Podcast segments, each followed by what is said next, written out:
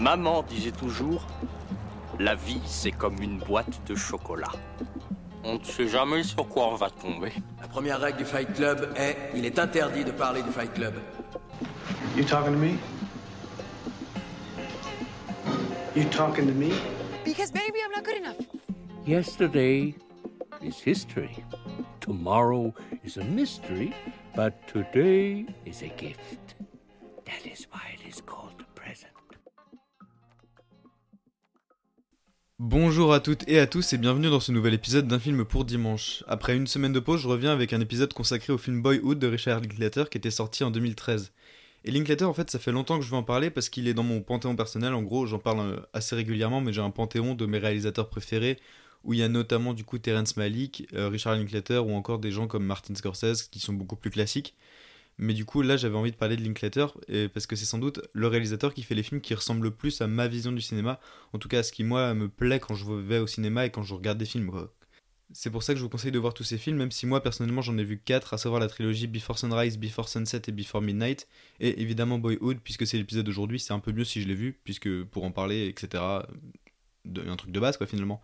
Mais la principale raison qui fait que j'aime autant Linklater, c'est qu'il fait des films sur des moments de vie, sur des passages de la vie de personnages. Et en fait, il fait jamais des films sur un grand moment historique, sur un grand personnage, sur une situation extraordinaire, qui sont souvent des films en fait qu'on voit au cinéma, hein, tout ce qui est biopic, euh, récit de la vie d'une personne extraordinaire, récit d'un moment, etc. Lui et Linklater, il nous compte la vie des personnages banals à certains moments de leur vie. on a parfois presque l'impression d'être dans un musée de souvenirs en permanence, comme si les personnages avaient vieilli, comme si les personnages avaient vieilli, qui nous racontaient leur passé en fait. Et c'est pour cette raison que le cinéma de Linklater il est très posé, sans artifice permanent, sans mouvement de, caméra volontairement démonstratif. En fait, le, Linklater il fait de la mise en scène, mais sans vouloir montrer à tout prix qu'il est fort et qu'il sait faire de la mise en scène. À l'inverse d'autres réalisateurs, je pense à Iñárritu par exemple, qui a tendance à faire un peu ça, que ce soit dans Birdman ou dans euh, The Revenant, que j'aime pas trop. J'aime pas trop The Revenant. Je comprends l'Oscar de DiCaprio, mais en dehors de ça, je trouve que c'est un film qui est pas dingue. Mais du coup, le but de Linklater, c'est de constamment créer un cadre, en fait, une structure dans laquelle peuvent se mouvoir ces acteurs et donc ces personnages, parce que bah, les personnages viennent des acteurs, etc. Mais compte tenu de ce cadre-là, de cette ambition-là de pas épater le spectateur par sa mise en scène, on est beaucoup plus emporté par la façon dont vont évoluer les personnages entre eux dans le temps, comment les dialogues qui sont incessants entre eux vont les faire changer, s'éloigner, se rapprocher les uns des autres, etc. En fait, c'est ça qui est important dans le cinéma de Linklater. Et on est d'ailleurs sur un cinéma presque uniquement porté sur les sentiments, qui soient à la fois amoureux, amicaux, euh, familiaux, en fait tous les sentiments que peuvent ressentir les humains. Et dans les quatre films que j'ai vus de lui, le dispositif se base également sur l'évolution des personnages et de leurs relations dans le temps. Pour la trilogie de Before, ils ont tourné un film à peu près tous les 10 ans, à savoir il y a eu un film qui est sorti en 95, un film qui est sorti en 2004 et un film qui est sorti en 2013, afin de montrer l'avancement de la relation sentimentale entre les personnages de Ethan Hawke et de, et de Julie Delpy. Du coup, je vous conseille vraiment de voir les films Before Sunrise, Before Sunset et Before Midnight. Je ferai peut-être un épisode sur un des films, mais vraiment voyez la trilogie parce qu'elle se regarde pas par film, c'est vraiment un ensemble qu'il faut, regarder qu'il faut regarder ensemble pour euh, comprendre pourquoi c'est aussi génial. Mais quant à Boyhood, lui, il a été tourné aussi dans un dispositif très particulier puisqu'il a été filmé pendant 12 ans, entre 2001 et 2013, où le casting en fait se retrouvait 3-4 jours tous les ans pour tourner plusieurs séquences et ainsi créer le film avec les acteurs qui grandissaient en même temps que le scénario et en même temps que leur personnage du coup. Un an dans la vraie vie était égal à un an pour le personnage. Et c'est un, scénario en fait qui sont construits en plus au niveau des ans, c'est-à-dire que Linklater n'est pas arrivé avec un scénario en disant bah j'ai 12 ans de vie, faudrait que vous me les jouiez, faudrait que vous me les jouiez euh, tous les ans. En fait, il est arrivé avec un scénario euh, approximatif, il avait quelques grandes étapes et euh, après, il s'adaptait en fait avec l'évolution des personnes dans la vraie vie. C'est pour ça que dans une interview pour première, il disait J'avais pas de scénario précis, plutôt un schéma global en tête avec les grands événements qui devaient rythmer le rythme, les changements d'école, le déménagement, les divorces de la mère, etc. L'idée était surtout de se laisser influencer par ce qui se passait dans le monde au moment où l'on tournait, que ce soit la guerre d'Irak ou encore l'élection de Barack Obama. Donc, ça, c'est sa déclaration à lui dans première. Linklater, il utilise la réalité donc pour créer de la fiction le style de filmer régulièrement des personnages tous les ans, en fait, pour voir l'évolution, c'est un style qu'on retrouve parfois, mais qu'on n'avait pas vu beaucoup dans la fiction. En fait, c'est un style qui est beaucoup plus documentaire, où plusieurs documentaristes, justement, ils ont utilisé cette technique-là de filmer la même séquence, ou en tout cas les mêmes euh, moments de l'année, avec des personnages euh, et à différents moments de leur vie plutôt, avec des personnages à différents moments de leur vie. C'est par exemple le cas du sublime adolescent de Sébastien Lifshitz, qui racontait l'histoire de deux jeunes filles françaises entre leurs 13 et leurs 18 ans, et que je vous conseille à tous de voir parce qu'il est sublime esthétiquement et qu'il est très très intéressant sur ce qu'il raconte sur le, sur le fond et sur comment euh, les personnages sont caractérisés et comment ils évoluent. C'est vraiment passionnant, donc si vous trouvez euh, adolescent, je crois qu'il est encore sur Netflix, franchement voyez-le, c'est génial. Mais du coup, pour revenir à Boyhood, qui est le thème du. On va essayer de se recentrer sur le film d'aujourd'hui. Le but du film, c'est de suivre la vie de Mason, qui a 6 ans, qui vit dans la banlieue d'Austin avec sa mère Olivia et sa sœur aînée Samantha. Son compagnon parti, qui s'appelle donc Mason Senior, puisque le Mason dont je parlais, Mason Junior, est le, le fils de son père, etc. Son compagnon par- parti, du coup, Olivia décide de reprendre sa vie en main et de s'installer à Houston, où habite sa mère, afin de reprendre des études. C'est alors que celui-ci réapparaît dans la vie de ses enfants. Cependant, Olivia a tourné la page et a craqué pour l'un de ses professeurs. Mason verra son père, dont il se sent très proche, seulement un week-end sur deux. Et pour ceux qui ne l'auraient pas vu, ça ressemblait à ça.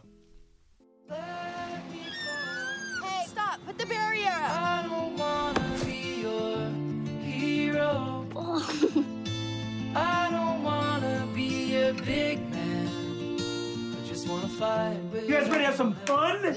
some fun? Yeah!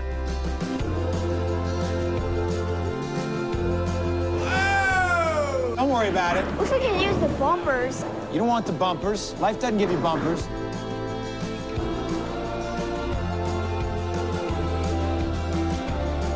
We have a new student joining us today. Aiden, welcome to the suck.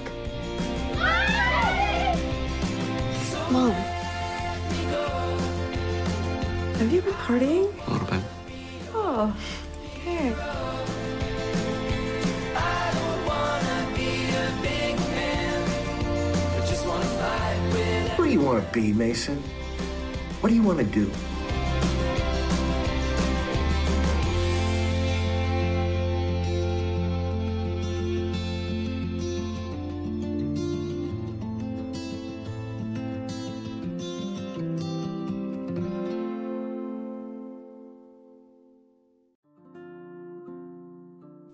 Beauté de Boyhood, se trouve dans le fait qu'il capture des moments de vie.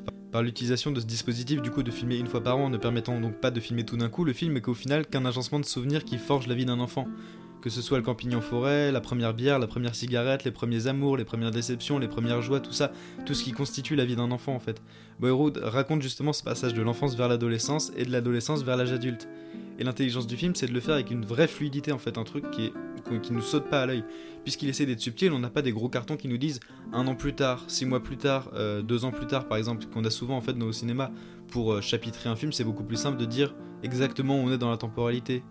Et ici en fait on comprend implicitement le passage d'une année sur l'autre, que ce soit par le changement d'une coupe de cheveux d'un des personnages, par son changement de style de vêtements, par son, change- par son changement de fréquentation, pardon, et que ce soit pour les deux personnages enfantins, donc Samantha ou Mason, ou même pour les parents en fait, où on voit que la, la coupe de cheveux de la mère Olivia euh, change au fil du film.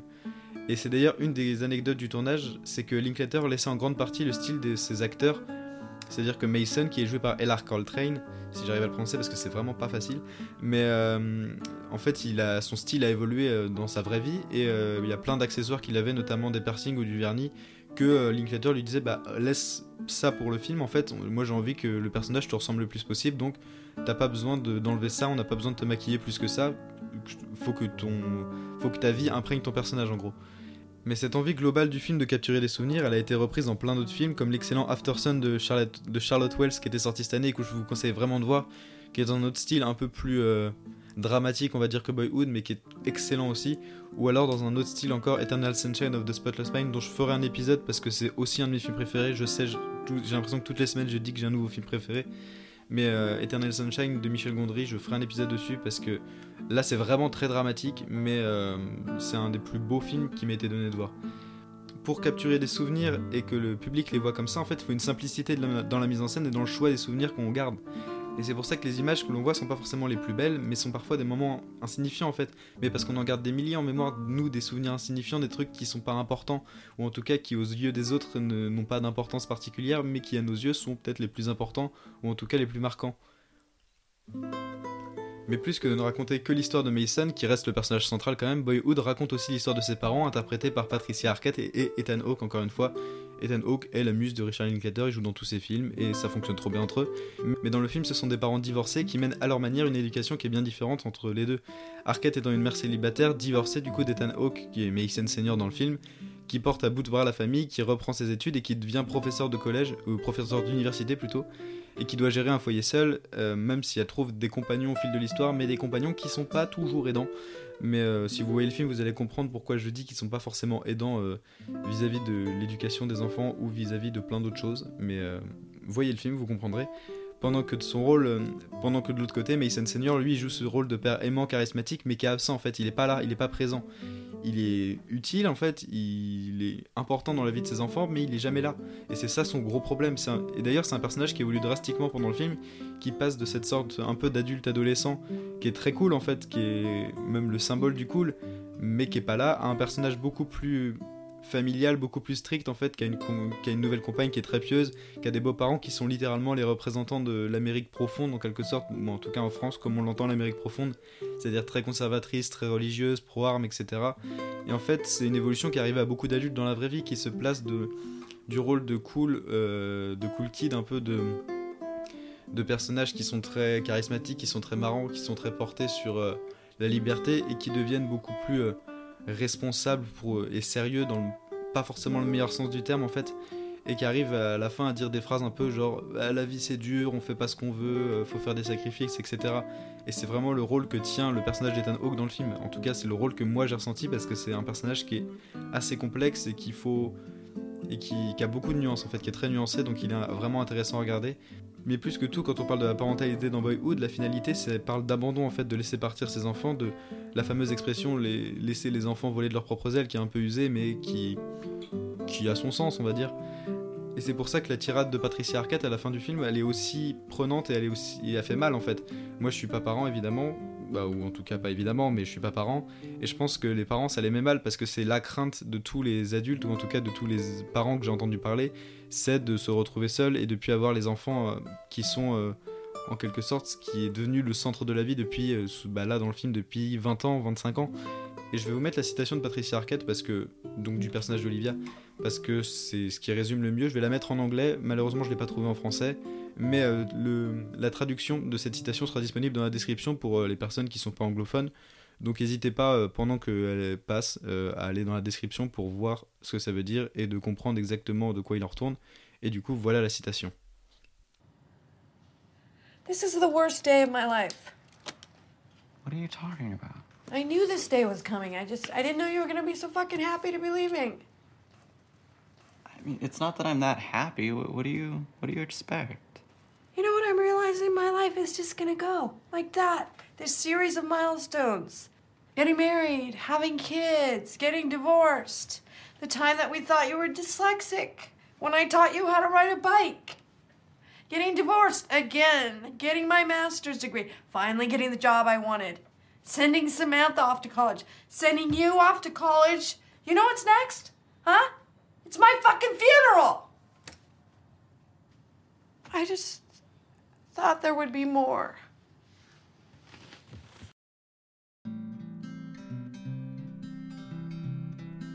Mais par le traitement de cette famille plutôt ordinaire, Linklater, j'ai l'impression qu'il fait en quelque sorte un portrait de l'Amérique, ou en tout cas de ce qui constitue les grandes bases de l'Amérique.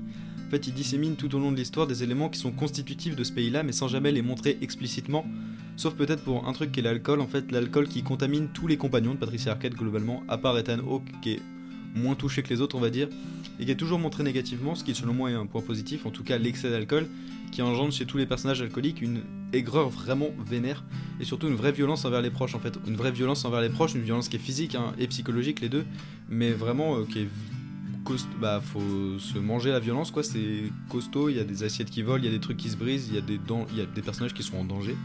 Donc euh, c'est un peu violent d'ailleurs, un peu trigger warning sur certaines scènes mais normalement c'est regardable pour tout le monde mais je préfère dire s'il y a certaines personnes qui sont un peu euh, qui sont un peu à cran sur certaines scènes de violence ou qui sont en tout cas euh, comment dire qui ont des difficultés à regarder certaines scènes de violence ou de violence conjugale en tout cas il y a des moments qui dépeignent cette violence là mais sinon au-delà de l'alcool il montre aussi les armes à feu et la religion plus du côté du coup de la famille d'Ethan Hawke que je disais ses beaux-parents qui sont très religieux très pro-armes etc et en fait je lis volontairement les deux car je trouve qu'ils dépeignent et je lis volontairement les deux, du coup, les armes à feu et la religion, parce que je trouve que les deux dépeignent très bien une certaine partie de l'Amérique très attachée aux traditions, et pour qui, euh, en quelque sorte, Jésus et le Second Amendement sont des bases presque vitales de leur existence. Et malgré tout, je trouve pas que Linklater est critique outre mesure les États-Unis. En fait, il montre des problématiques qui sont inhérentes au pays, hein, des vraies problématiques. Il parle un peu de politique, notamment via le personnage d'Ethan Hawke, qui est très démocrate et qui a une haine de Bush. Mais euh, il souhaite aussi montrer la beauté du pays, en fait, notamment de ses paysages, surtout vers la fin du film, en fait, je trouve qu'on a une vraie vision sur l'immensité du pays et à quel point le pays est, est vaste et à quel point il regorge de différentes. euh, que la nature est très différente en fait aux États-Unis et très diverse et qu'il y a beaucoup de paysages différents, que ce soit des cascades à un moment donné, euh, quand euh, le personnage de Mason Jr. va camper avec son père euh, dans des cascades ou en forêt, et qu'à la fin du film on se retrouve beaucoup plus dans des paysages très désertiques, très rocailleux, etc. Surtout que le film en plus il montre d'autres aspects des États-Unis, notamment de nombreux personnages qui vont faire preuve de générosité entre eux, qui vont s'entraider, qui vont même se sauver parfois. Et du coup, par le biais de ce point de vue-là, celui de Mason et des siens, en fait, on comprend mieux ce qui constitue les valeurs des États-Unis, que ce soit dans le travail, dans la vie ou dans les relations en général. D'ailleurs, les relations, c'est un terme dont j'ai envie de parler un peu, bah, surtout les relations sentimentales, parce que si vous écoutez un peu les autres euh, épisodes du podcast, vous verrez que c'est un thème qui me tient particulièrement à cœur, parce que j'en parle globalement dans tous les épisodes. Et Boyhood n'échappe pas à la tradition, évidemment. Ici, je vais parler que des relations concernant le personnage de Mason Jr., parce que que, la découver- je trouve que c'est le personnage le plus intéressant sur ce thème-là, et que je trouve que la découverte du sentiment est ce qui m'intéresse dans le film, personnellement. Et euh, Linklater, il est très poétique et très linéaire dans sa manière de nous montrer le sentiment, puisque toute l'attirance qui nous est donnée à voir n'est pas une attirance physique euh, et pas une attirance charnelle. Ça veut pas dire qu'elle n'existe pas, mais c'est pas ce que nous, spectateurs, on a en fait, c'est pas ce que nous on voit. Ce qu'on voit, c'est les discussions entre Mason et sa crush euh, slash copine, parce qu'il en a plusieurs dans le film. Ce qui veut dire que dans Boyhood, l'amour ne passe pas par le contact physique, mais que le sentiment est celui d'être à l'aise avec la personne et de pouvoir se livrer avec, et de pouvoir se livrer à elle, de confier ses sentiments. Et c'est ce que dit le personnage de Mason à sa crush à un moment du film, que je cite de tête, donc ce sera pas exactement la citation, ce sera pas exactement la ligne qui dit, mais en gros ça dit je ne parle pas de mes pensées aux gens d'habitude, mais avec toi je sais pas, je me sens en confiance. Et en fait, je trouve que scénaristiquement et poétiquement c'est beaucoup plus joli que de faire passer la relation par l'étape obligatoire un peu du contact charnel ou du sexe, pour être plus clair. Mais euh, la preuve d'amour est en fait la possibilité de se confier. Et euh, après, s'il y a contact mutuel, c'est pas désagréable, hein, on va pas se mentir. Et euh, mais par exemple, dans le film, aucun baiser n'est filmé directement. On a des évocations de baisers, etc. Mais on n'a pas de contact entre deux personnages directement comme ça. Et je trouve ça très intéressant que tout le sentiment amoureux, du coup, passe par le dialogue, passe par, par le fait que hum, ce soit des confessions et que ce soit la personne avec qui on a envie le plus de parler, avec lequel on a envie de découvrir des choses en fait. Je trouve ça vraiment plus pertinent que si c'était juste euh, un truc très charnel et très, hum, très physique finalement.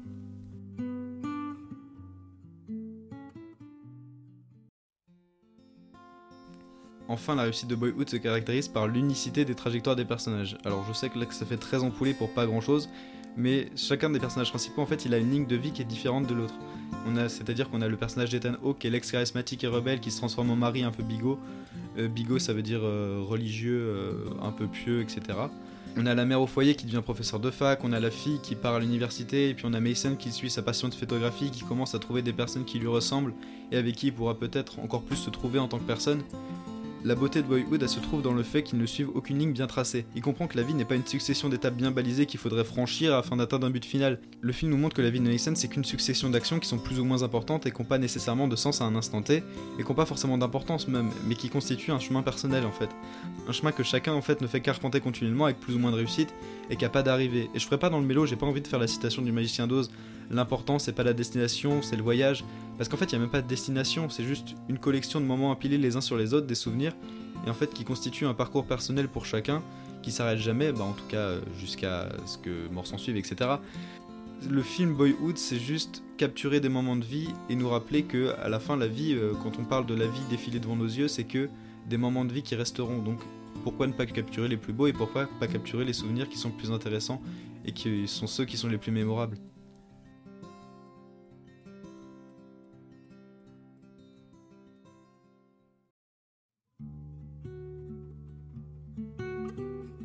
Merci à tous d'avoir écouté ce nouvel épisode d'un film pour dimanche, j'espère qu'il vous a plu.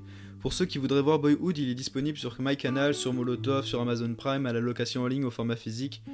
Vous avez pas d'excuses, il est sur trop de plateformes, franchement, voyez-le, il est disponible dans à peu près toutes les médiathèques que je connais. Franchement, il est vraiment, euh, voyez-le parce qu'il vaut le coup, il est un peu long mais il est tellement bien. Et euh, sinon, si vous avez d'autres idées de films qui pourraient être intéressants à critiquer, à analyser, ou en tout cas votre film préféré, ce que vous voulez, Je vous invite à les mettre dans les commentaires du podcast qui sont vraiment dispo. Je dis ça, ça fait 20 épisodes que je dis ça. J'ai enfin trouvé comment ils sont disponibles. Donc pour les personnes qui écoutent sur Spotify, bah, vous pouvez aller dans la description. Ils seront dispo. Et sinon, si vous avez des critiques à faire sur le podcast, n'hésitez pas. hein. S'il y a des trucs qui vous dérangent euh, dans le montage, dans ma voix, euh, n'hésitez pas. Même si ma voix, je pourrais pas y faire grand chose. Ou sinon, euh, n'hésitez pas à me laisser un message sur le compte Instagram du podcast, le compte Instagram qui recommande un film par jour et dont le lien est également dans la description de cet épisode. Il y a plein de choses dans la description, allez fouiller. Si vous trouvez des choses intéressantes, tant mieux pour vous. Sinon, le podcast a également un compte TikTok que vous pouvez aller découvrir si vous préférez avoir des images avec le son pour découvrir en même temps à quoi ressemble le film, quelle est la patte du film. Sinon, si le podcast vous plaît, vous pouvez le noter, le commenter, le partager sur les réseaux sociaux, ça m'aidera vraiment. Et sinon, moi je vous dis à dimanche prochain ou dans deux semaines, je sais pas encore, mais pour un nouveau film. Oh.